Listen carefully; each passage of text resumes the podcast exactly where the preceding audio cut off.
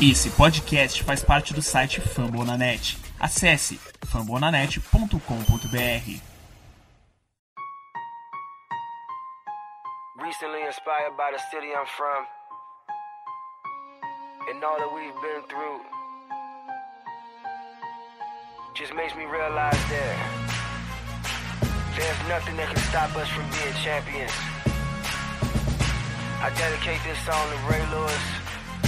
Baltimore Ravens and my whole city. Came from the bottom, great to be a champ.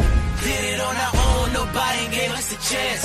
No matter the odds, keep God in the circle. Now every time it rain, we turn the whole world purple, baby. Purple rain. Estamos começando mais um episódio da Casa do Corvo num espírito de meh, não é mesmo? Parece que o time venceu, mas não convenceu. Eu sou o Cleverton Liares e estou aqui com o Giba Pérez. Boa noite, Giba. Bom dia, boa tarde, boa noite pra todo mundo que tá ouvindo. É aquele espírito de, pô, fez o que tinha que fazer, mas é, não tá bom ainda não, né? Mais ou menos isso. Parece que tá faltando a- a- aquele salzinho, parece que o, o- o time não engrenou direito. Quando a gente achou que ia, o, o- o motorzinho acabou e passando um sufoco de novo. 26 Baltimore Ravens, 23 Pittsburgh Steelers. Joguinho chorado, vencido no overtime. A gente vai falar um pouquinho disso depois dos recados.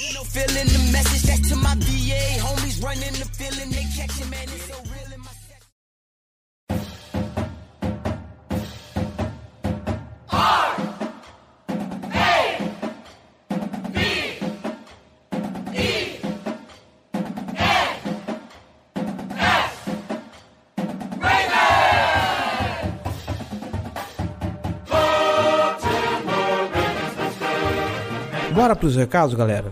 Seguinte, você que está escutando a Casa do Corvo, tá gostando e quer ajudar esse projeto a se manter no ar, quer ajudá-lo a crescer, então seja apoiador, seja torcedor de elite, apoia.se barra Casa do Corvo ou picpay.me barra Casa do Corvo. Com um realzinho você já faz uma grande diferença para esse projeto, tá bom? Lembrando que apoiadores da faixa de cinco reais têm direito à nossa newsletter e a partir de 10 reais, além da newsletter, você faz parte do nosso grupo secreto no Facebook, o Boteco do Corvo, onde a gente discute sobre os joguinhos, tenta trazer novidades e tudo mais. Agora a gente está com um grupo no WhatsApp também, então se você quer participar desse grupo e interagir com os apoiadores, seja nosso patrão, seja nosso apoiador, seja torcedor de elite, tá bom? Você pode ajudar também a gente de outra forma. Nós estamos nas principais plataformas de podcast internet afora. Nós estamos no Spotify, nós estamos no Deezer, nós estamos no Google Podcast, nos principais agregadores de podcast por aí. Então, se o seu aplicativo tiver por um acaso algum recurso de avaliação, vai lá, deixe sua avaliação, deixe seus comentários. O seu feedback é sempre muito importante. Passou uma moto aqui. No Spotify e no Deezer, segue a gente lá. Faz esse favor, seja nosso seguidor e dê aquela moral para a Casa do Corvo. E você que escuta pela iTunes Store, por favor, vá lá na loja, deixe suas estrelinhas, deixe a sua avaliação, porque assim nós ganhamos destaque como podcasts esportivos e ganhamos relevância dentro da loja, tá bom? Faz esse favor pra gente então, por favorzinho? Então tá bom, muito obrigado. Elogios, sugestões, dúvidas ou críticas, casa do corvo gmail.com. Sim, a gente usa essa plataforma ultrapassada chamada e-mail. Deixe lá o seu recadinho e deixe seu feedback. Nós queremos ouvir a sua voz, queridíssimo ouvinte. Lembrando que, se por acaso você não é torcedor do Baltimore Ravens e veio para nesse podcast, nós somos membros da família Fambonanet. fambonanet.com.br Toda quinta-feira tem Famblinho, tem também vários podcasts sobre diversas franquias da NFL e tem podcast agora sobre NBA. Além do Noar, o podcast tem também podcast sobre franquias da NBA e tem o pessoal do esportismo também fazendo um, um trabalho maravilhoso falando sobre esportes americanos em geral, tá bom? Então dá uma passada lá. Se você não for torcedor do Baltimore Ravens, com certeza deve ter um podcast para a sua torcida, para o seu time, tá bom? E já que você está no Fambonanet, passa no post desse episódio e deixe o seu recadinho para que ele possa ser lido por nós aqui tá bom? Eu ia ler o comentário do Renato Gazola, mas ele preferiu não comentar, segundo ele mesmo, que ele mesmo comentou para não passar raiva. Então a gente vai tocar direto pro episódio, tá bom?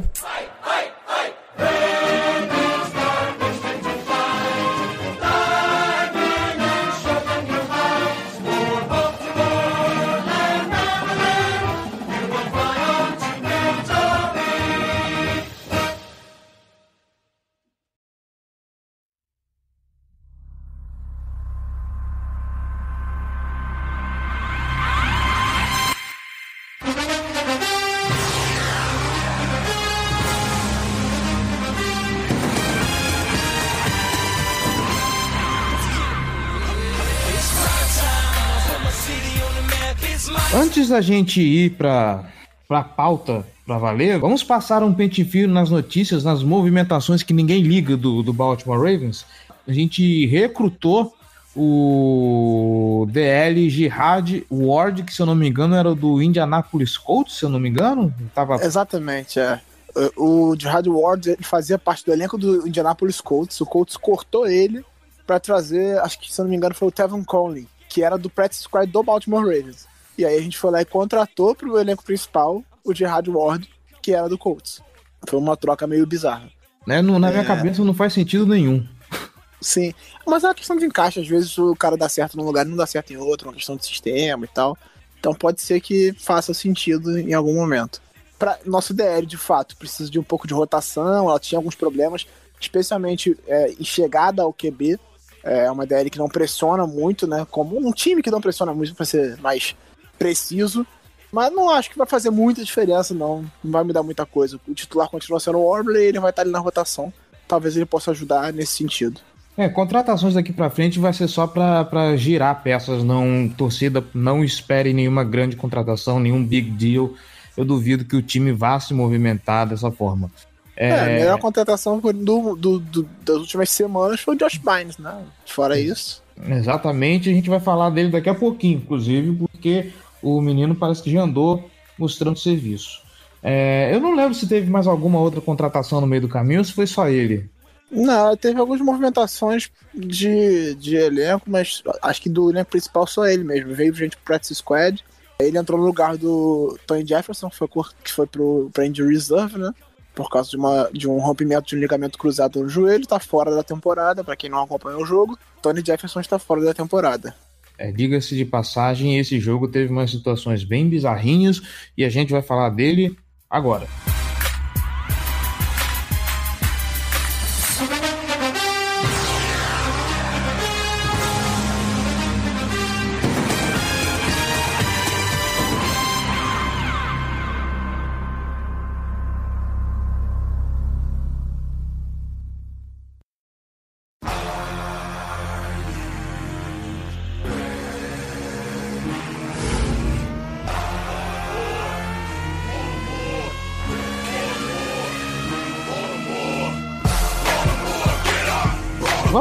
Seu Giba Pérez. Esse aqui eu acho que a gente pode condensar ao estilo MVP. Eu vou fazer como o Rafão costuma fazer, que ele condensa tudo num bloco só.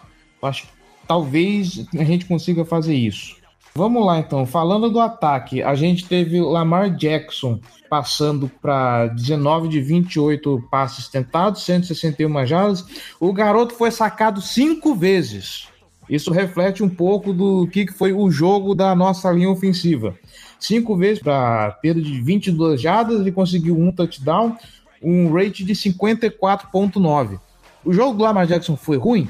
Mais ou menos, ele pelo menos correu bastante, ele conseguiu correr 14 vezes para 70 jardas. Ou seja, tá difícil do, do, garoto conseguir passar a bola, tá difícil do garoto se sentir confortável atrás do pocket. E nesse jogo, então, a gente pode dizer que foi um dos piores porque ele teve três interceptações. Duas, é claro, não foram culpa dele. A primeira, inclusive, puta que pariu, Mark Andrews, vamos fazer o favor de agarrar essa bola, né? Mas ainda assim, muita gente reclamou, leituras muito ruins, o jogo inconstante do, do Lamar Jackson. É, é um joguinho que preocupou. É um joguinho assim que, em vista do que o QB vinha apresentando, mesmo que não tenha feito grandes apresentações nos jogos anteriores, esse em Pittsburgh que a gente pode cravar que foi a pior atuação dele na temporada, né? Ah, de longe. Foi de longe a pior atuação dele da temporada. Mas de fato era um confronto difícil. Eu não esperava que ele fosse ter uma atuação tranquila nesse jogo. A gente enfrentou um time que tá com. É um dos, dos times que tem mais interceptações, mais turnovers nesse momento, né? Vem de 5 contra o, contra o San Francisco 49ers, agora conseguiu mais, mais 3 contra a gente. É uma defesa forte, tem uma linha defensiva muito forte. É, a secundária melhorou com a chegada do Minka Fitzpatrick. O corpo de linebackers também melhorou bastante com o Devin Bush. Tem o TJ Watt, que é um ótimo pass rusher. Então é uma defesa que tem oito jogadores escolhidos na primeira rodada, por exemplo. Entre os titulares, são oito jogadores escolhidos na primeira rodada. Assim, se para pensar na nossa, nós temos pelo menos três ou quatro que sequer foram draftados entre os titulares. Então, assim, a, a defesa dos Steelers tem que ser muito boa mesmo, porque eles investiram muito nela. E de fato ela tá correspondendo. Fez muita pressão no Lamar. Eu, eu tô ficando preocupado porque a- os sacks do Lamar estão crescendo em progressão. Na semana 1 ele sofreu um sec, na semana 2 ele sofreu dois, na semana 3 foram três. Aí essa semana já foram cinco na semana 5. Quando chegar na semana 17, eu tô com medo dele morrer em campo. Quando chegar na semana 17 vai ser que nem aquele jogo contra o Tennessee Titans que, que, que o coitado Marcos Mariota tomou 11, né? É, foi, não, vai ser 17, pior ainda. É, mas assim, é, de fato, foi de longe o pior jogo da nossa, da nossa OL, especialmente internamente. O Yanda não jogou tão bem, por incrível que pareça. O Bozeman foi péssimo. E o Skura foi mais ou menos também, não foi muito bem. Os dois melhores foram os tackles, né? O Orlando Brown, que teve seus momentos ruins, mas conseguiu fazer um jogo consistente. E o, Ronnie Stanley vem fazendo uma grande temporada. Assim, ele cedeu. Ele teve parte em meio sec do Lamar, mas nada assim que preocupe. O, o Ronnie Stanley tá fazendo uma grande temporada mesmo. Ele é um dos melhores tackles da liga nesse momento. É, fora isso, a nossa, nossa OL foi de fato muito mal. E aí a pressão vindo por dentro, o Lamar ficou muito perdido no pocket. Você viu em vários momentos que ele tentava escapar, mas para um cara como ele, a pressão vindo por dentro deixa ele muito perdido, porque ele não consegue escapar. E dos lados, também, é, co- com os, te os tecos, apesar de segurarem a marcação, você não consegue ter espaço para escapar. Então ele sofreu um pouco com isso. A OL também sofreu, é, teve dificuldade de abrir espaço pro jogo, pro jogo corrido em si do, do Mark Ingram. Ele fez um, um jogo decente, mas nada demais. Tanto ele contra o, o Gus Edwards. Não fizeram nada demais em campo. Então, assim, a atuação da OL ela, ela foi ruim e ela perdeu mesmo a batalha nas trincheiras para a DL do, do Steelers. Mas isso não justifica as três interceptações do, do, do Lamar. A primeira delas, é, o passe não foi perfeito, obviamente. Ele podia ter passado um pouquinho melhor. E, e teve um pouco de contato antes. Mas isso não, não impediria o Mark Andrews de receber a bola. Se ele, em vez de, de ficar reclamando uma falta, tivesse tentado pegar ela. Então é a segunda vez nessa temporada que o, que o Lamar é interceptado porque o Andrews, em vez de disputar a bola, tá reclamando falta. Contra o Browns, a primeira interceptação dele foi assim, obviamente. Era uma marcação dupla, ok. A culpa não é do Andrews. Mas ele não tentou disputar aquela bola porque ele foi tentando reclamar de uma, de uma interferência. E agora, de novo, ele foi reclamar da interferência, ele não tentou receber a bola. A bola bateu no peito dele, subiu. Ele, e o Lamar foi interceptado por causa disso. Então, assim, para de reclamar da falta e vai jogar. Ah, E assim, só pra, só pra é, acentuar o que você falou, né? Quando você vê o lance, repito o que você falou, não era o, melhor passe do mundo, mas era uma bola, vamos dizer, catchable. Era fácil pro, pro Mark Andrews pegar. Sim, ela bateu no ombro dele, assim. A bola bateu no ombro esquerdo dele, o ombro de dentro. A marcação até tava vindo de dentro, mas o cara não conseguiu tocar na bola. Ela bateu no ombro dele e subiu, porque ele não tentou pegar a bola. Ele recebeu o contato antes ficou meio que reclamando ali no meio da jogada e, e- e a bola subiu. E a bola acabou interceptada por causa disso. O passe poderia ser melhor novamente. O juiz podia ter marcado a inter- a interferência, que houve uma interferência. É, foi um erro da arbitragem. Mas ainda assim, o, o- o Andrews tem que parar de reclamar e disputar a bola. Ele tem que tentar pegar, ele tem que tentar disputar a bola. Se tiver falta, beleza, a arbitragem vai marcar, o Rabo pode desafiar a interferência. Tudo bem que ninguém tá voltando essa porra, mas você tem direito a desafiar isso agora. Mas não adianta você ficar reclamando no meio da jogada. Só um detalhe que se a gente for falar de arbitragem também nesse jogo, pelo amor de Deus, né? Nada, erros bizarros dos dois lados, assim. né? É, assim, pros dois lados, não tô nem o falando nosso- assim, garfaram nosso- a gente. é. mas- erraram muito, tiveram algumas marcações bizarras, é, mas assim, no nosso drive de empate, por exemplo, teve uma porra de um, inter- de um roughing da peça no Lamar que foi assim, patético, um dos mais ridículos que eu já vi na minha vida. É, mas assim, a arbitragem eu acho que não vale a pena ficar comentando, é, é ruim. A única coisa que eu acho que, que, que vale comentar sobre a arbitragem é o que o Rabo falou na coletiva nessa, nessa terça-feira. Nessa quarta-feira, quer dizer. Ele reclamou que a, a, a NFL não tá se posicionando, não tá sendo clara no posicionamento em relação às marcações duvidosas. E aí não é nem questão de ah, ficar cobrando, mandar ofício pra NFL reclamando da arbitragem. É porque quando você sabe por que, que aconteceu a falta, você tem como corrigir o problema. Mas se a NFL não é clara nessa, nessa, nesse critério para definir o que, é a falta e o que, não é, você não consegue passar pro seu jogador o que, ele tem que fazer diferente para não fazer a falta. Então, é, é, esse problema da arbitragem é, é uma merda. Mas é NFL, né? Acontece todo ano problemas de arbitragem que interferem diretamente no jogo. Não adianta ficar reclamando disso. O que a gente pode reclamar é do que aconteceu em jogo, e agora que vamos falar de interceptações, vamos falar dessa segunda interceptação do Lamar Jackson, que aí sim, puta merda, né? O que, que foi aquela bola que ele lançou para ninguém. É, assim, aquela, esse, essa interceptação é totalmente culpa dele, assim. Se as outras não tinham sido culpa, foram, já são cinco na temporada, né? Das cinco, quatro não foram culpa dele. É, mas essa foi. Essa foi muito culpa dele, porque ele, ele fez a leitura, mas ele demorou a fazer muito. Ele demorou muito a fazer a leitura e ele não viu o Hilton. E ele deu a bola na mão do Hilton, assim, basicamente. O, o, o Seth Roberts estava voltando para tentar ajustar e, e, fazer a recepção, mas o Hilton estava inteiro na jogada e pegou a bola tranquilamente. Então, foi um erro de leitura dele horrível, foi uma demora demais para passar a bola. É, então, a culpa total do Lamar Jackson nessa segunda interceptação. Não tem que, nem o que falar. Foi erro dele mesmo. A terceira, para mim, é totalmente culpa do Nick Boyle. Ah, a bola bateu no chão e ajudou o cara na interceptação. Ok, novamente, arbitragem. Também acho que a bola bate no chão e ajuda o Devin Bush a segurar a bola. É, apesar dela não ter mexido. Mas ela, ele não estava com o controle total dela ainda quando ela tocou no chão e ajudou na interceptação. Mas a bola foi macia na mão do Boyle. Tá bom, ele tá saltando para trás, tá? Mas ele tem que receber essa bola. Ele, ele não pode. Aquela bola era para ele pegar e puxar para dentro do peito e cair no chão com a, com a bola. Assim, o passe foi perfeito do Lamar. Foi bem colocado e ele tinha que pegar aquela bola. Então, assim, para mim é total culpa do Boyle aquela interceptação. Porque ele deixou a bola viva no ar pro, pro Devin Bush interceptar. Bom, a gente espera que esses problemas sejam, sejam corrigidos para os próximos jogos, porque tá complicado. Porque a gente tá vendo o menino jogar, mas quem tem que receber a bola não tá ajudando. Falando um pouco do. agora da, um pouquinho dos números do, do nosso ataque, a gente teve 138 jardas totais corridas, como você mesmo falou, né? O jogo corrido do, do, dos running backs foi algo decente. O Mark Ingram não passou de 40 de, de 50 jardas, o Gus Edwards não chegou a 20, coitado. É, a linha não ajudou de forma alguma. E quanto às jardas aéreas, é, a gente conseguiu só 161. Já estava difícil, mas estava muito difícil andar nesse jogo, progredir em campo. Mais uma vez aí os Tyrants, né? Aparecendo um bocado, Mark Andrews sendo o principal alvo do, do, do, do Lamar Jackson, com 7 targets e 5 recepções. E uma coisa que a torcida tem reclamado bastante, né?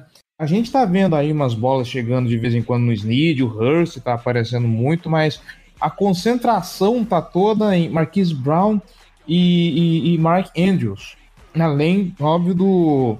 O Ingram também tá recebendo bastante bola, mas não fica. Aquele ataque que o De Costa prometeu pra gente não anda um pouco previsível demais? Por quê? Ah, beleza, o Lamar Jackson com um jogo corrido já não é mais surpresa para ninguém.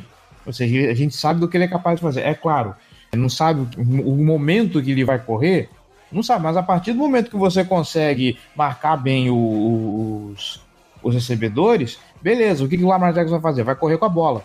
E a gente já, e o pessoal meio que já sabe, já espera o que, que ele vai fazer dali. Então, é, essa falta de distribuição às vezes não prejudica um pouco a, a, a velocidade, a versatilidade que o ataque deveria ter? Assim, de fato, há uma concentração no, nos, dos dois principais recebedores do, do, time, que são Mark Andrews e Marquise Brown. Mas aí entra um, uma questão que para mim é, é, é simples. Nosso corpo de recebedores não é nenhuma maravilha, né? A gente sabia disso desde o começo da temporada e não é porque agora chegou umas coisas de primeira rodada que tá jogando bem e nós temos um Tyrande muito confiável que ele vai virar uma maravilha de uma hora para outra. Você tem esses dois principais alvos e são inevitavelmente os caras que ficam mais, que, que aparecem mais vezes livres e que o Lamar naturalmente confia mais pra passar a bola para eles. O Snitch tem feito algumas boas jogadas e tá começando a ser um pouco mais acionado nesses jogos, né? Esse jogo contra, o contra os Steelers ele fez algumas boas jogadas. Contra, contra o Chiefs, por exemplo, o Seth Roberts teve alguma participação e tal. Mas é uma coisa ainda muito. eles têm um, um pouco de dificuldade, entendeu? Eu acho que é mais uma questão dos recebedores em si do que o próprio Lamar Jackson. Não é, não é que ele não quer passar. É porque muitas vezes os caras não conseguem ficar livres mesmo. Eles são fracos. Os nossos recebedores são muito fracos. É, o que eu acho em questão em relação ao Lamar, eu acho que às vezes ele desiste muito rápido da jogada, mesmo quando a pressão não tá em cima dele. Ele faz a leitura, a primeira, a segunda, e aí ele foge do pocket e corre para não deixar a pressão chegar. Isso acontece de fato, mas eu acho que em alguns momentos é até positivo, porque ele escapa, sai pela lateral e consegue ganhar as jardas necessárias. Ele viu que aquela jogada não estava se, se, desenhando muito bem para o que ele esperava e ganhou as jardas com as pernas para garantir o avanço. Aí é... fica a minha pergunta de, de noob aqui. É, é, é, um problema de desespero dele porque ele tá sentindo a pressão chegar. O, o jogo tá muito lento para ele e com isso o, ele não consegue ficar muito tempo no, no, no pocket. Eu acho que é mais uma questão de que ele fez as leituras iniciais e não viu nada, nada de bom ali. E aí ele prefere correr logo, que aí quando ele vê o espaço, né, naturalmente, ele prefere correr logo e garantir aquela, aquela, aquilo que ele consegue ganhar com as pernas, que normalmente é bastante coisa, porque ele é muito rápido e dificilmente alguém consegue pegar, do que ficar mais tempo no pocket, correr o risco de ser sacado e não conseguir nada, entendeu? Eu acho que é mais isso que passa pela cabeça dele. Porque não tem porque ele fez as leituras iniciais, não viu nada demais, não tem porque ele ficar esperando no pocket pra ver se aparece alguma coisa, se ele pode ganhar com as pernas alguma coisa, entendeu? Eu acho que é mais isso. Ele desiste muito rápido porque ele sabe que ele pode ganhar alguma coisa ali, então ele, ele, ele, garante, ele vai naquele garantido, que é o certo para ele. Porque justamente porque essa questão das corridas dele são uma alternativa de jogo pra gente. É uma segurança que tem de, pô, beleza. No, no, no jogo aéreo não tá aparecendo nada nesse momento, eu vou correr aqui, garantir 5, 6 jardas e aí vamos pra próxima jogada e ver o que acontece.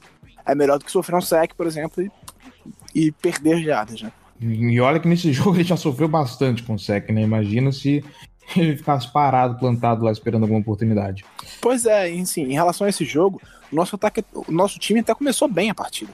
Abriu 10 a 0, é, forçou turnover, o ataque estava caminhando bem no campo.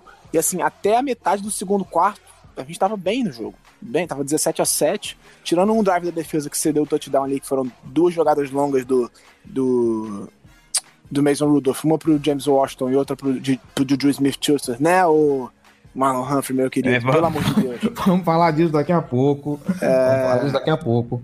Tirando aquele drive da defesa, o time tava jogando bem, o ataque tava caminhando bem em campo, tava conseguindo avançar e, e a defesa tava conseguindo parar o ataque dos Steelers. Não, não tava dando muita coisa para eles. Aí veio a primeira interceptação. Acho que dali para frente, até o final do jogo, até eu diria, né, foi, assim, muitos erros de, de execução mesmo do, do, time, assim. De fazer uma falta idiota que mata o ataque, aí fazer uma falta idiota que mantém o ataque dos Steelers em campo. E foi isso, assim, até o final do jogo foi, foi fazendo isso direto, assim. E mesmo assim conseguiu ganhar. É, foi, aquele jogo em que a gente não jogou bem, a gente não merecia ganhar. Se fosse um time melhor, a gente teria perdido, mas a gente ganhou. É, é bom para confiança sair uma vitória contra o, o principal rival independente de quem esteja de quarterback, eu sei que era o Mason Rudolph, depois era o terceiro QB que ainda conseguiu conduzir a campanha da virada, mas foi um jogo que a gente não merecia ganhar e ganhou. Agora a gente tem que começar a merecer ganhar, porque a gente vai começar a enfrentar times melhores. Essa semana não, essa semana é obrigação ganhar do Bengals. Mas é isso que eu ia falar. Semana, é, não, mas a partir da outra semana, quando a gente vai pegar o, o Seattle Seahawks, e aí depois da bye a gente pega o New England Patriots, é, a gente precisa começar a jogar bem porque senão não vai ganhar. Olha, eu tenho a esperança, é, lembrando que o Baltimore Ravens é um dos times que tem a, a melhor arrancada pós-bye week, eu tenho esperança de que a casa fique mais ou menos arrumada. Promete Jimmy Smith de volta da, da bye week para encarar o New England Patriots, então a gente já tem um upgrade aí. Mas é ficar de olho e, e rezar para dar tudo certo, porque assim o, o, choque de realidade bateu, não bateu legal. E o Ravens atualmente, a gente já conversou isso lá no grupo, lá junto com o Gelli, o Ravens está muito meio de tabela. Sim. É, é, é, um time que executa muito mal, assim. Eu nem acho que seja. É, a gente tenha peças tão ruins. Nós temos boas peças, mas o time está executando muito mal em campo. Cometendo muitos erros bobos, fazendo faltas que custam caro. É, esses turnovers recentes, você vê é, até, até o jogo contra, contra o, o, o Browns, né? Acho que, não, até o jogo contra o Chiefs a gente não tinha nenhum turnover. Desde então são seis. Então, assim, são muitos erros que vão custando caro. Assim, você vai é, aquela, essas faltas bobas, esses holdings que matam uma, uma boa campanha. E aí você vai. Isso, isso vai pesando muito no final do jogo, né? Quando chega no final do jogo. Um jogo que você tem três interceptações, a tendência é que você não ganhe ele. Assim, eu sei que o, o, o Steelers teve dois turnovers no final das contas, né? O último que decidiu o jogo. Mas já foi na prorrogação, o último. Ou seja, a gente terminou o, o, o tempo regulamentar da partida sofrendo três turnovers contra um deles. Então, assim, a tendência nesse, nesse tipo de situação é que você não ganha a partida. A gente precisa executar melhor. Se a gente começar a executar um pouco melhor, a gente começa a ter chance de jogar de igual para igual com, time, com times bons. Agora, executando desse jeito que a gente tá executando, a tendência é que a gente perca mesmo. É, e, e- veja você como os Steelers são bizarros. No segundo jogo, onde eles meio que eles ganham a batalha de, de turnovers, por assim dizer, e perdem o jogo. É incrível o azar que, que eles estão dando com isso. Não, não é azar, o time, o time tá muito, muito desfalcado no ataque, especialmente. Você tá sendo o QB titular, tá sem o QB reserva nesse momento, né? Boa parte do jogo ficou sem o QB reserva. É, você perdeu dois caras que, porra, fazem muita diferença no Livion Bell e no Antonio Brown. Então, assim, tudo isso faz muita diferença. O time, o time sofre e, e sente a diferença. Se fosse o, o ataque do ano passado, a gente tinha tomado uma surra. Puta merda, nem me fale. Eu, Assim, eu não digo nem o ataque do, do ano passado. Você troca o Mason Rudolph pelo Ben Roethlisberger, a gente tinha perdido aquele jogo. Porque assim, se você viu umas bolas que o Mason, Rudolph, o Mason Rudolph lançava, ele não consegue mandar um passe em profundidade para de zona direita, é sempre um overthrow. É, é incrível isso. Sim, ele mandou umas três ou quatro de, seguidas, assim, fora da. Na red zone, ele tentando jogar na end zone, jogava fora da end zone. Impressionante. E pra você, ouvinte que perdeu o jogo e, e não tá entendendo essa história aí de, de QB3, o Mason Rudolph tomou uma cabeçada no, no queixo do, do, é, do Earl Thomas na partida que mandou ele pro protocolo de concussão. A cena foi bem feia porque caiu apagado já no campo.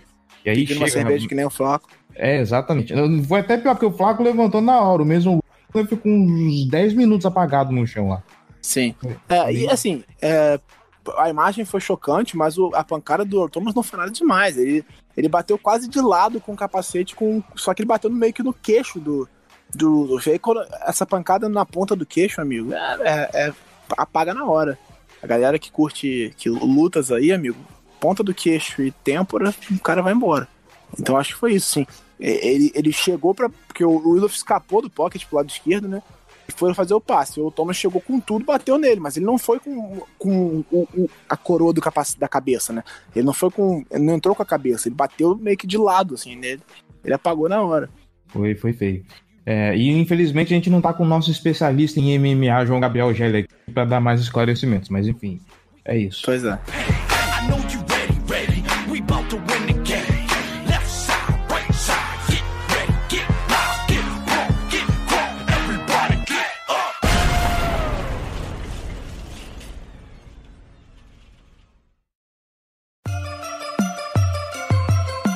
Black and purple, black and purple, black and purple, black and purple.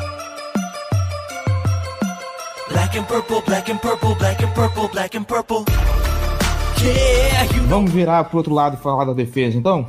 Vamos lá.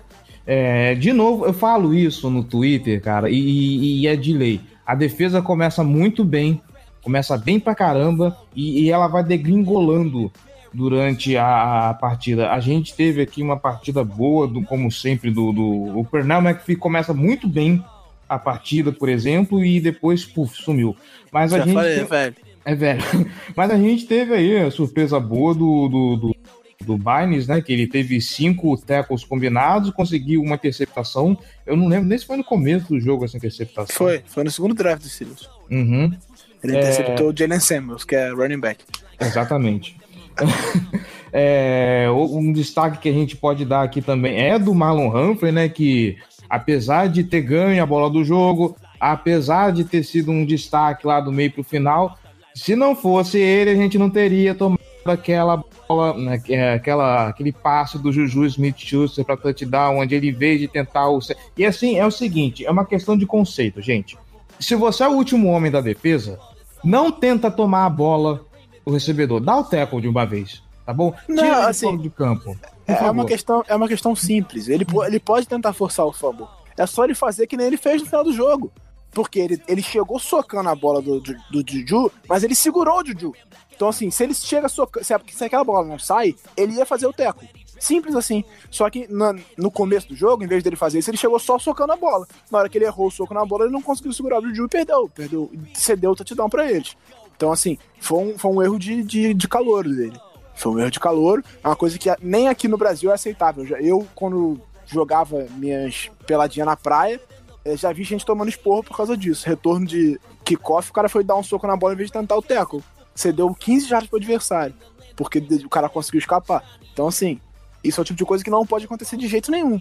Você não pode fazer isso. Foi um erro inaceitável do Marlon Humphrey. Aí fala, ah, mas ele salvou o jogo no final fazendo a mesma coisa. Ele só foi pra prorrogação porque ele fez a merda no começo. Se a gente não toma aquele touchdown, a gente teria ganhado o jogo no tempo normal.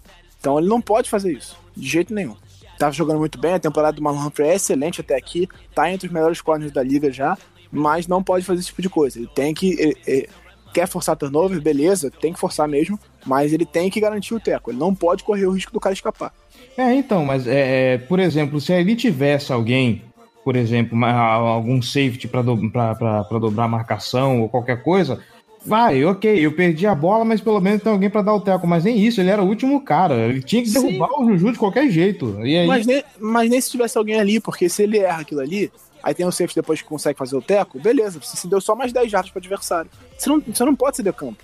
Entendeu? Então você tem que, você tem que dar pancada na bola, mas você tem que, que garantir o teco. Você não pode de jeito nenhum. Se você não consegue fazer os dois, é o teco. A prioridade é o teco. Você tem que derrubar o cara. Entendeu? Exatamente. Ainda falando de defesa, Tony Jefferson, é, como o Giba falou, tá fora da temporada inteira, que ele teve problema de ligamento. É, eu não tô- se eu não estou enganado, quem colocaram ele nesse jogo do lado do Thomas foi o Chuck Clark, não foi? Foi nosso ídolo, Chuck Clark, vai ser o titular com a série do Tom Jefferson, inclusive. Que foi, inclusive, ele foi muito elogiado pelo próprio Earl Thomas. O Earl Thomas falou que ele é o cara mais inteligente da, da secundária, ele é o cara que mais conhece o playbook de, de defensivo. E que quando ele chegou, ele. Nas reuniões ele via que, que o, o Chuck Clark era tipo aquele nerd da escola, sabe? Aquele cara que toda aula levanta a mão pra, pra responder as coisas. E aí ele virou pro Chuck Clark, e, surpreso, assim, ele ficou impressionado com o conhecimento dele do jogo virou pro Chuck Clark e perguntou: Cara, por que, que me trouxeram se eles têm você aqui? Cara, o Pois é. Thomas falou isso? Sim, o Thomas falou isso. É, não leva exagero, provavelmente, né? Mas é, a esperança é que o Chuck Clark consiga corresponder. Ele, ano passado, ele foi titular em duas partidas por causa de uma lesão no tornozelo do Tony Jefferson. Teve atuações decentes, não comprometeu o time. É, é um cara que aparentemente, né, pelo, pelos relatos, que não, não foi só o El Thomas que falou sobre a inteligência de jogo dele, ele é um cara que estuda muito, aparentemente, pelo que falam. É, é um cara que conhece muito bem o jogo, que estuda demais e que conhece muito bem o playbook defensivo. Então, talvez ele ajude estando em campo. É, assim, e também não é um calouro queimado que está sendo jogado na fogueira. Ele tá lá há três anos já, ele conhece muito bem tudo, todo o esquema de trabalho do, do Baltimore Ravens. Então, ele tá tendo a chance da carreira dele nesse momento. Caraca, ele Mas- foi sétima rodada de 2016. Foi sétima ou sexta? Foi, foi sexta, foi sexta, se eu não me engano. Acho é- que foi sexta. A gente não teve sétima rodada naquele ano, se eu não me engano. Acho que foi sexta rodada ele. Mas ele tá tendo a chance da carreira dele. E tá jogando ao lado de um dos, dos maiores safeties da liga. Então, é, se ele não conseguir assim, não vai conseguir nunca. Vamos ver, vamos ver se, se ele vai corresponder. Vai ter um jogo, em tese, tranquilo pra começar, né? Contra o Bengals. Sem o AJ Green, sem o, sem o, o John Ross, todo, todo sem o, o- linha ofensiva. Então, assim, se a defesa não conseguir parar esse ataque do Bengals, eu desisto. Porra, cara. É, Mas. se, na boa, se, o- se o Andy Dalton não sofrer nesse jogo, eu não sei, mais- ninguém mais sofre. Porque Sim. Os caras não tem ninguém pra passar bola, a, a- a linha ofensiva deles, Jesus Cristo, que terrível, né? Se bem que a linha dos Browns também era terrível, o Baker Mayfield fez o que fez também. No, Pois é. Fez até o, Mayfield, pelo menos tinha o Nick Chubb e, e tinha bons recebedores ali. nosso Pass Rush fez o, o Paulo Antunes até achar que a linha do Brown estava jogando bem. Uhum. E aí você vê o Browns contra o 49ers e você viu a tragédia que é, na verdade. essa linha. É, mas também o Pass Rush do 49ers é excelente. Assim, é de você comparar porque você não tem como dar um Nick Bolsa da vida e ninguém consegue anular o Nick Bolsa num contra um. Então, enfim, é, falando sobre a gente, né? É, eu acho que esse jogo ele deu algumas amostras interessantes em termos de ajustes que o time fez para tentar corrigir os problemas defensivos. É, for, se temos menos big plays, apesar de termos deixado o, o terceiro QB dos Steelers muito confortável no jogo. Ele conseguiu 7 de 9 para 68 jardas, se eu não me engano. Para um terceiro quarterback, isso é preocupante. Mas alguns ajustes deram, deram um sinal relativamente positivo de que pode funcionar. Até porque a gente estava jogando fora de casa, não é fácil jogar lá no Highfield. É, mas é acho que principalmente a entrada do Bynes ela traz alguma melhora porque o encaixe é melhor, né? O Bynes está confortável na posição de middle linebacker, né? A posição que ele joga, ele está acostumado, ele conhece a franquia depois de passar três anos em Baltimore, então ele tá, ele entrou bem. Para um cara que não jogava desde novembro, ele jogou boa parte dos snaps defensivos teve uma atuação boa.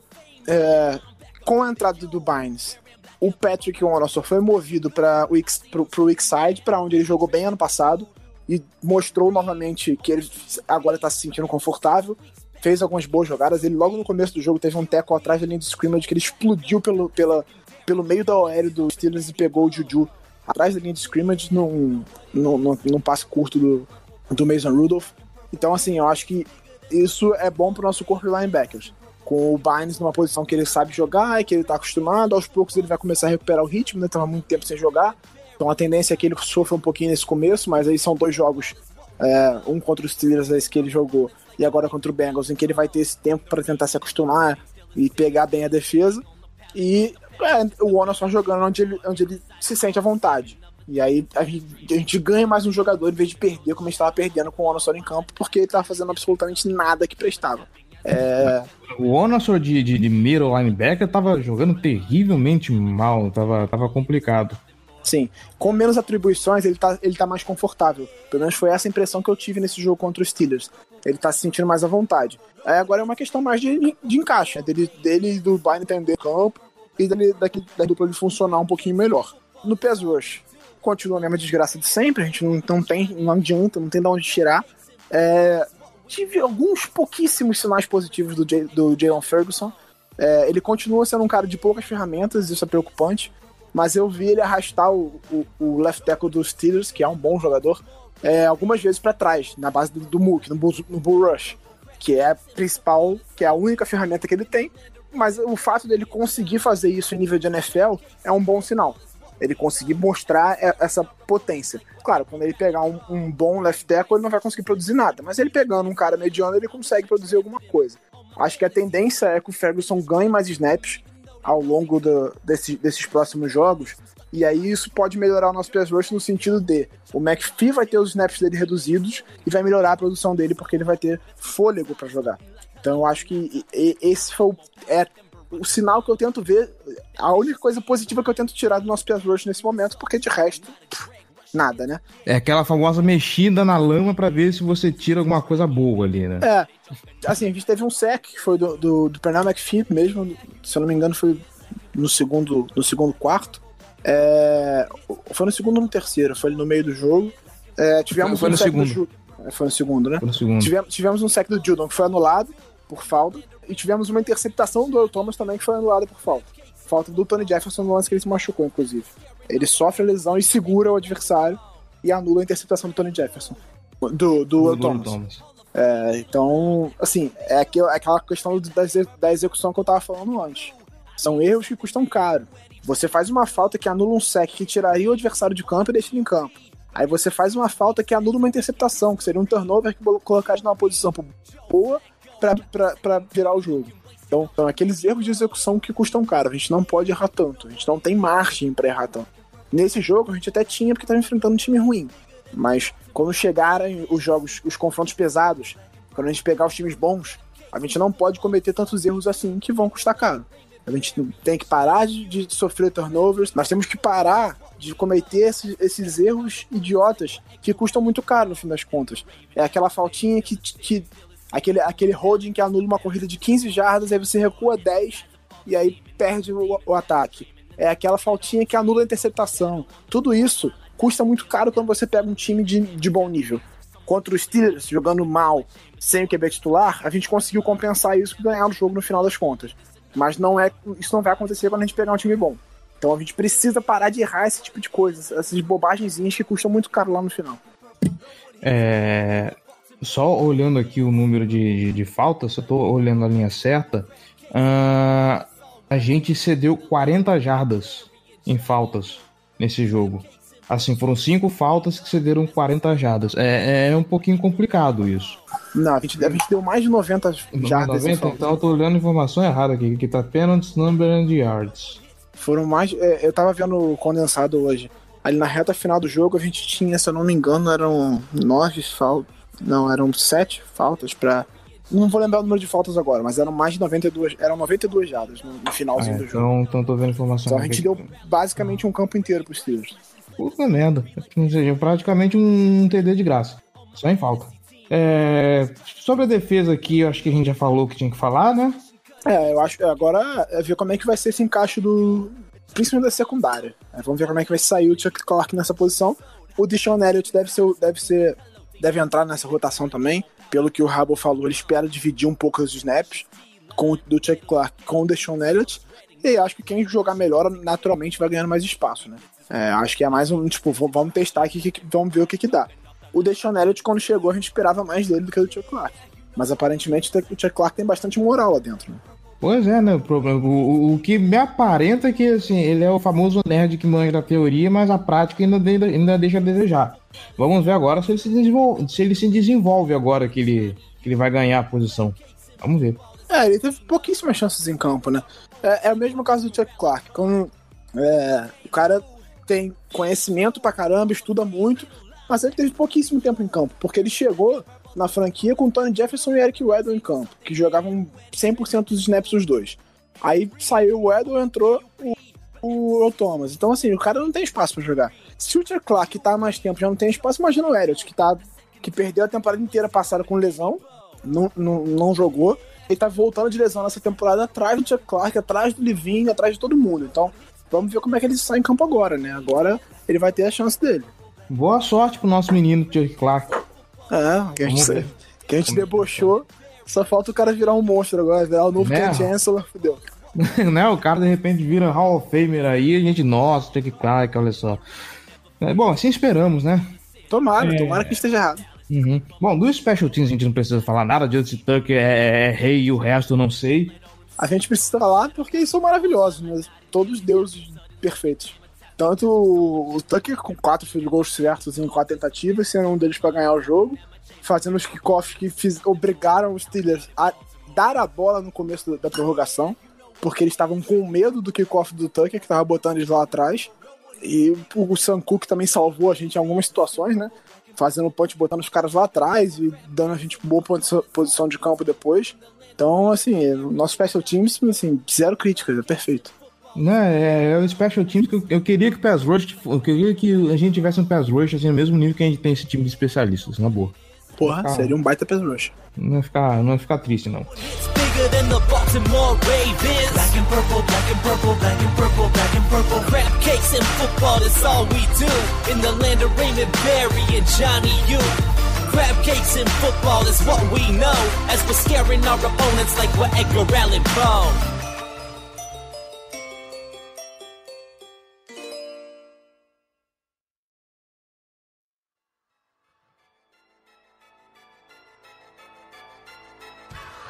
It's game time. Uh-huh. The Kid Gowie. Ravens Nation. All we know is purple and black. And if you're not a Ravens fan, welcome. Vamos então, não, não vamos para as perguntas ainda não. A gente vai fazer, a gente vai fazer uma análise rapidinho do que que foi o jogo de São Francisco 49ers e Cleveland Browns, porque eu não vou falar de Cincinnati Bengals tomar uma cacetada do Arizona Casa. Eu não falo mais de time de 5-0, de, de 0-5, tá bom? Chega. É, o Cleveland Browns tomou uma cacetada, foi 30 a 3, alguma coisa assim. Sim, foi E- mais ou menos isso. Foi 31 a 3, né? 31 a 3 com o. Nossa, a gente esqueceu o nome do running back do, do- dos 49ers, mas o, o cara jogou uma monstruosidade e O o. Breda. É, o, o, o Baker Mayfield não teve sossego nesse jogo, errando muita Ah, coisa. o, o, Você tá falando do, do running back ou do. do Não, do running back do 49ers. Sim, então, o Matt Breda. Que fez Matt um touchdown de 80, 83 jardas no jogo. Então, isso que ele faz, jogou uma barbárie. E foi logo no primeiro drive do, do, do 49ers, cara. Foi incrível. Eu, eu espero que o, o Browns saiba como é que é tomar um TD de mais de 80 jardas. Sentiram na pele. E... É, eu falei, eu falei essa, essa, essa chamada defensiva aí, eles aprenderam com a gente. Porra, Na não foi? anterior. Igualzinho. Cara, caralho, mano, olha só que da hora. Vamos fazer igual? Vamos repetir. É. Foi isso. Uhum. E do lado defensivo, o, Bolsa jogou também uma barbaridade, zoou o Baker Mayfield e tudo mais. Foi, foi bonito de ver.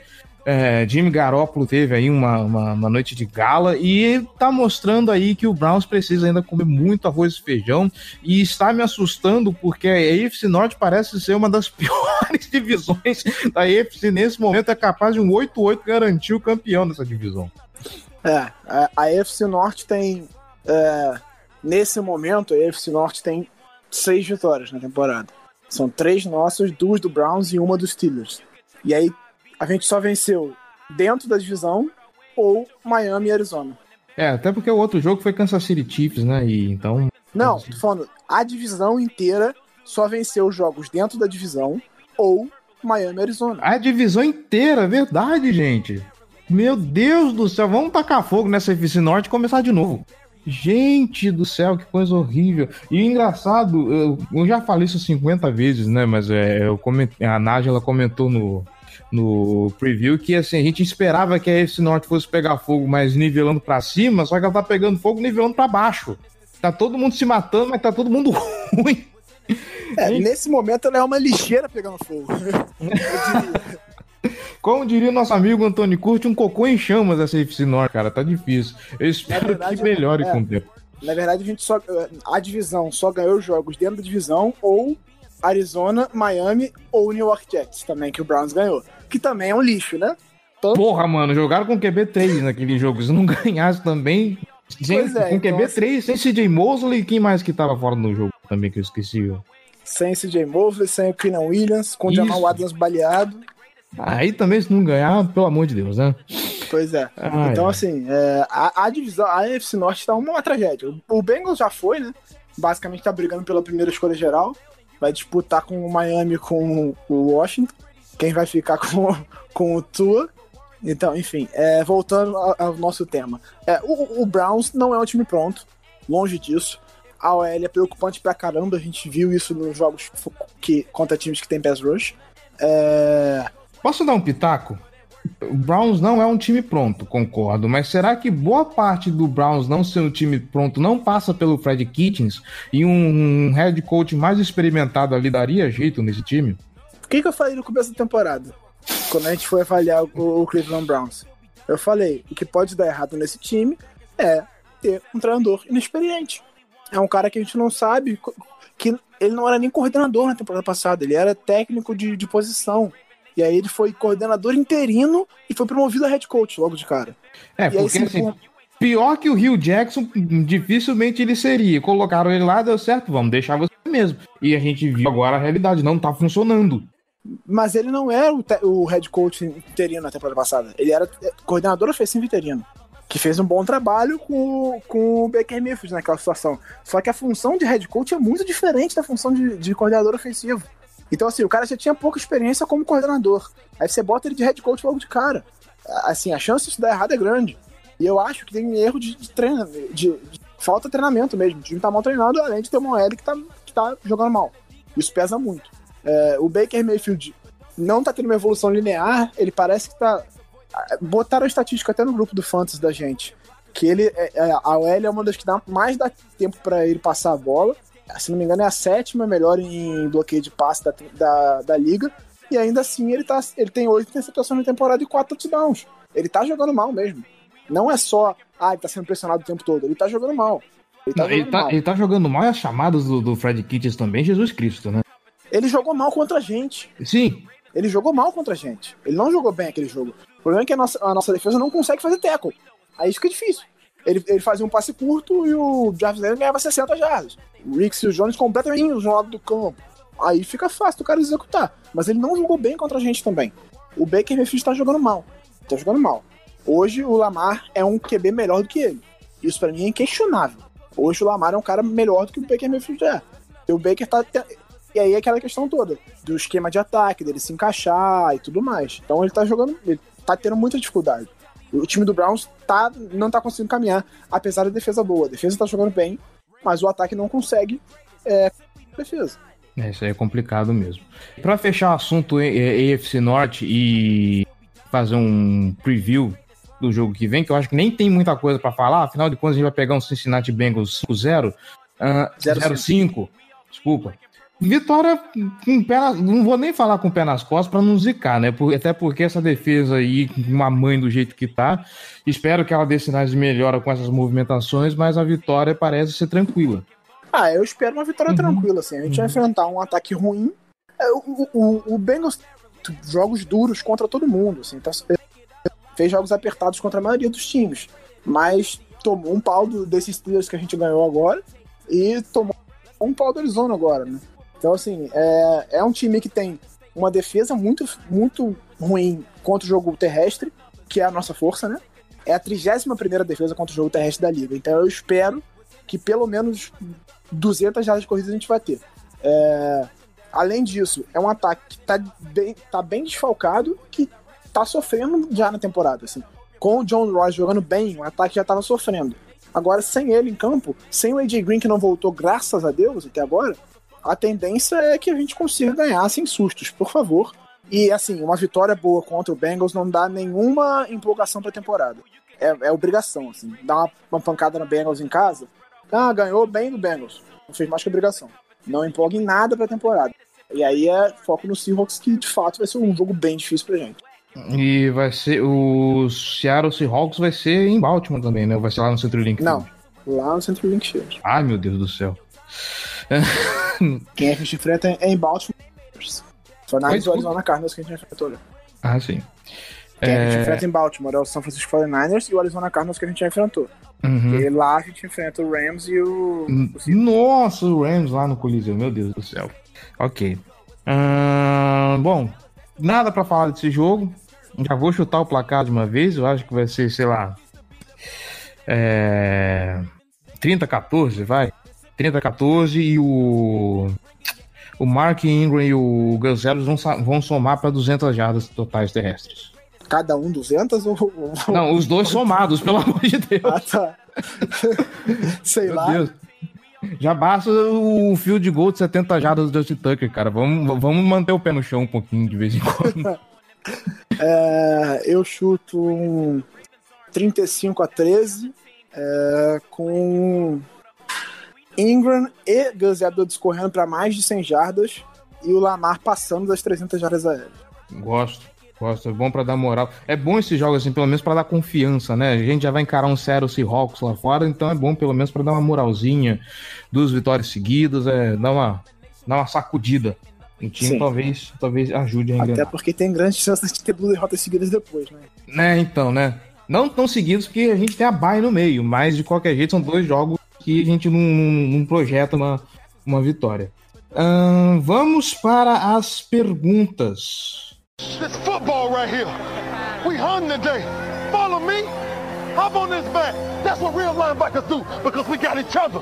Run to the football today and let's knock somebody out. Y'all know what we do on three. One, two, three. Oh! Let's go. Let's go. Let's go. Let's go. Let's go. Let's go. Let's go. Let's go. I'm a Baltimore. É, eu queria mandar um abraço muito apertado pro Seahawks Brasil, que, que perguntou o que a gente espera do, do, do jogo contra ele. A gente já falou um pouquinho. E passando o, a semana contra o Cincinnati Bengals, a gente vai ter o preview, então aguarde que vai ter aí. Ontem um o Cincinnati. Oi? Ontem o Cincinnati, por enquanto, calma. É, por enquanto é Cincinnati Bengals, é, é Andy Dalton e quando chegar, é, quando chegar a semana que vem, a gente fala sobre o Seattle Seahawks, tá bom? O Wesley Andrade, Paulo Gabriel, eles fazem duas perguntas na mesma linha perguntando como vai ser com o Tony Jefferson fora da temporada, o que esperar essa defesa. O Paulo projeta aqui o que pode ser das big plays, que a defesa está levando bastante. E o Wesley Andrade quer saber quem vai assumir o ponto eletrônico para chamar as jogadas defensivas. Então, essa é uma grande questão do ponto eletrônico. A gente não, não se sabe né, quem vai ser. Acredito que eles não vão dar para o Orson porque ele não, não foi bem com isso e é uma atribuição que ele não conseguiu lidar, nem no ano passado, nem nesse ano, em nenhum momento ele conseguiu ir bem com isso. E aí sobram poucos candidatos, né? Porque você já não tem o Tony Jefferson que conhece bem o ataque. Você dá isso pro Judon não dá muito certo. O cara é pass rush e assim, ele não fica legal você passar isso para ele. É, eu acho que tem grande possibilidade ou do Chuck Clark já entrar com ponto, considerando essa informação de que ele é um cara que conhece muito bem a defesa, que estuda muito e que já tá lá há algum tempo, ou deles darem pro Thomas por, pelo, pelo entendimento que ele tem do jogo. Eu acho que vai ficar entre esses dois. Eu não acredito que, que devolvam pro Anderson, nem que deem pro Josh Barnes que chegou ontem. E que nenhuma outra das outras posições vai conseguir lidar com isso. Então eu ac acredito que seja um dos dois. Ou o Thomas ou o Chuck Clark. O, pro Honorstor não volta porque o time já falou que o, o Honorstor com o ponto no, no, no, capacete ele sente a pressão e faz a leitura errada. Então é melhor não confiar. Não, assim, se, se eles estão tentando tirar atribuições do Honorstor pra ele voltar a jogar bem, não faz sentido você uhum. dar o ponto pra ele de volta.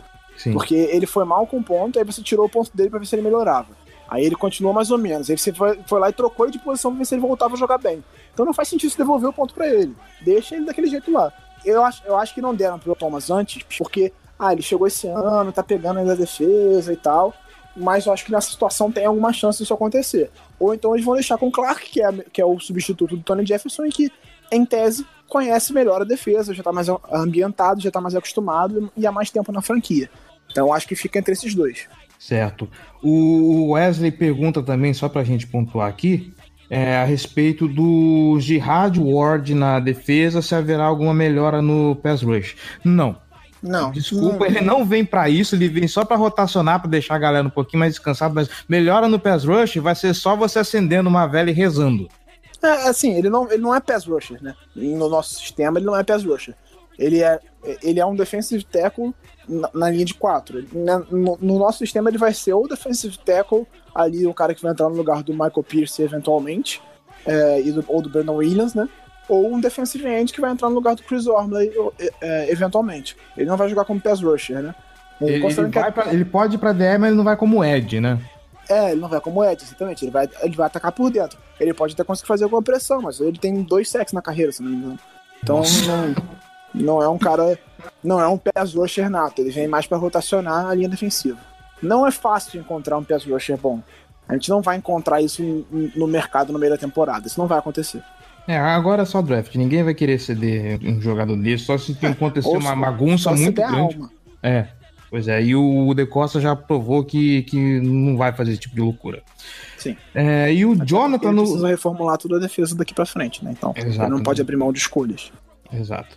E. Bom, Free Agency a gente vai falar numa outra oportunidade. O Jonatas, em cima do laço aqui, ele pergunta algo que a gente acabou de falar, que é o que esperar do, do Clark no lugar do, do Jefferson. Ah, a gente já falou um pouco sobre uhum. isso, né? Acho que, é, assim, os sinais são otimistas, né? Tanto do Thomas, do, da, da comissão técnica, mas é, vamos ver em campo. Ele já, já fez, foi bem no ano passado, mas é uma circunstância agora completamente diferente. Ano passado ele entrou sabendo que ele jogaria um, dois, três jogos no máximo e sairia do time de volta. Agora ele sabe que ele vai ser o titular até o final do ano. Quer dizer, que ele tem a chance de ser o titular até o final do ano, né? Por favor, por favor.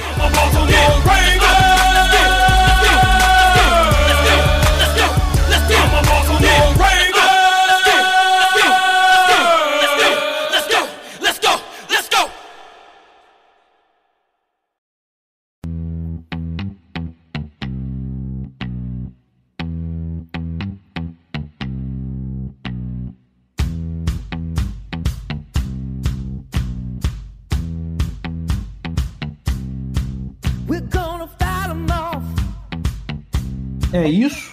Fechamos as perguntas por aqui. Você que colaborou com a gente, muito obrigado. Giba Pérez, mais uma noite, mais uma semana de NFL. Muitíssimo obrigado pela participação, muitíssimo obrigado pelos comentários e esperamos notícias melhores para a semana que vem. Valeu, forte abraço. Vamos, vamos gravar o próximo, eu espero, com uma vitória, né? E aí falar um pouquinho sobre Baltimore Ravens e Seattle Seahawks. E você, querido ouvinte que está escutando, muito obrigado pela audiência, muito obrigado pela paciência, reforçando os recados. Nossas redes sociais, facebook.com.br Casa do Corvo BR, nossos twitters, arroba Casa do Corvo, arroba BRavensBra, arroba Ravens Brasil, o perfil da torcida do Baltimore Ravens aqui em Terras Tupiniquins, nosso Instagram, arroba Casa do Corvo. Seja torcedor de elite, apoie esse projeto, ajude ele a manter no ar e, e ajude-o também a crescer. apoia.se barra Casa do Corvo ou picpay.me barra Casa do Corvo. Beleza? Ficamos por aqui. Nos vemos semana que vem, pós-jogo contra Cincinnati Bengals. Até semana que vem. John's gonna talk about it.